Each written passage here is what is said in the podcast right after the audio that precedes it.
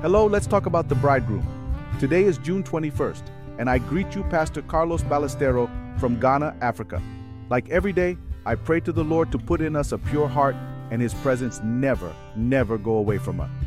In 1 Timothy chapter 4 verse 12 we read, None shall have in little your youth, but be an example of the believers in word, conduct, love, spirit, faith, and purity. Today, I want to recommend you to read and meditate in 1 Thessalonians chapter 4 verse 1 to 7. In these scriptures, the apostle Paul exhorts us to live in a way that pleases God, and this includes purity in our relationship.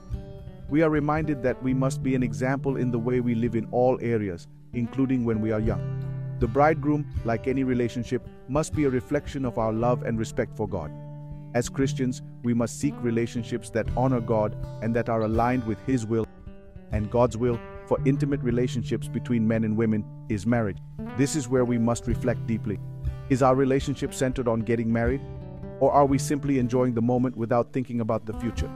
I think a lady must be stupid to be in a relationship that is not centered on getting married. The man is only using her, and one day he will throw her away. The bride is not a game, it is a time to prepare for marriage. It is a time to get to know each other, to grow together in faith, and to discern if this is the person God wants you to marry. Young man, I invite you to evaluate your relationship. Are you centered on God? Is it directed towards marriage? If not, it is time to reconsider and seek God's guidance. Ecclesiastes 3 verse 5 tells us that there is a time to embrace and a time to abstain from embracing. In the relationship, we must maintain healthy limits that help us avoid temptation and remain pure.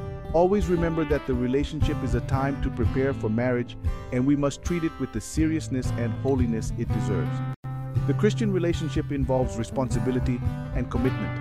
It is not just having fun or having a good time, but also discerning God's will. That is why couples must pray together, read the Bible, and seek the advice of their spiritual parents and leaders. Today, I bless your life in the name of our Lord Jesus Christ. Amen and amen.